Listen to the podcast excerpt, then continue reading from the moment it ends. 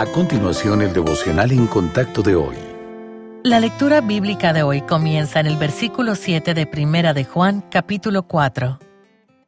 Amados, amémonos unos a otros, porque el amor es de Dios. Todo aquel que ama es nacido de Dios y conoce a Dios. El que no ama no ha conocido a Dios, porque Dios es amor. En esto se mostró el amor de Dios para con nosotros, en que Dios envió a su Hijo unigénito al mundo, para que vivamos por Él. En esto consiste el amor, no en que nosotros hayamos amado a Dios, sino en que Él nos amó a nosotros y envió a su Hijo en propiciación por nuestros pecados. Amados, si Dios nos ha amado así, debemos también nosotros amarnos unos a otros. Nadie ha visto jamás a Dios. Si nos amamos unos a otros, Dios permanece en nosotros y su amor se ha perfeccionado en nosotros. En esto conocemos que permanecemos en Él y Él en nosotros, en que nos ha dado de su Espíritu. Y nosotros hemos visto y testificamos que el Padre ha enviado al Hijo, el Salvador del mundo. Todo aquel que confiese que Jesús es el Hijo de Dios, Dios permanece en Él y Él en Dios.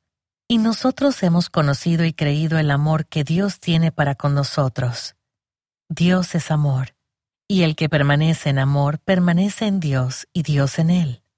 En esto se ha perfeccionado el amor en nosotros, para que tengamos confianza en el día del juicio, pues como Él es, así somos nosotros en este mundo.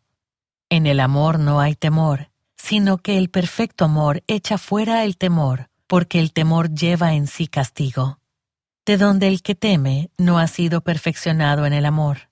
Nosotros le amamos a Él, porque Él nos amó primero. Si alguno dice, yo amo a Dios y aborrece a su hermano, es mentiroso.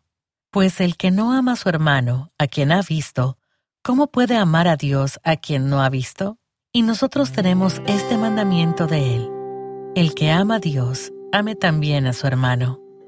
Si usted alguna vez se ha alistado en el ejército o se ha unido a un equipo de rescate o ha dado a luz a un bebé, sabe que las personas no asumimos tareas peligrosas porque creamos que la misión sea segura. No, aceptamos enfrentar un posible peligro porque alguien o algo que amamos mucho vale la pena para correr cualquier riesgo. Esto puede ayudarnos a entender por qué Dios tan a menudo dice a sus seguidores que no tengan temor y luego da ánimos para avanzar audazmente con obediencia, valentía y confianza. Si bien el temor puede impulsarnos a actuar, el amor es un motivador más poderoso. Hacemos por amor lo que nunca haríamos por temor. Así que el amor divino nos impulsa. Dios quien creó este mundo, quien se hizo hombre para caminar entre nosotros y redimirnos, quien murió para salvarnos, nos ha dado un amor perfecto y demostramos este amor de Dios amándonos unos a otros, incluso cuando tenemos miedo. Qué misión tan grande nos ha dado Dios, recibir su amor perfecto y demostrarlo unos a otros. En el proceso de llevar a cabo esa misión, encontraremos que donde abunda el amor, no queda espacio para nuestros temores.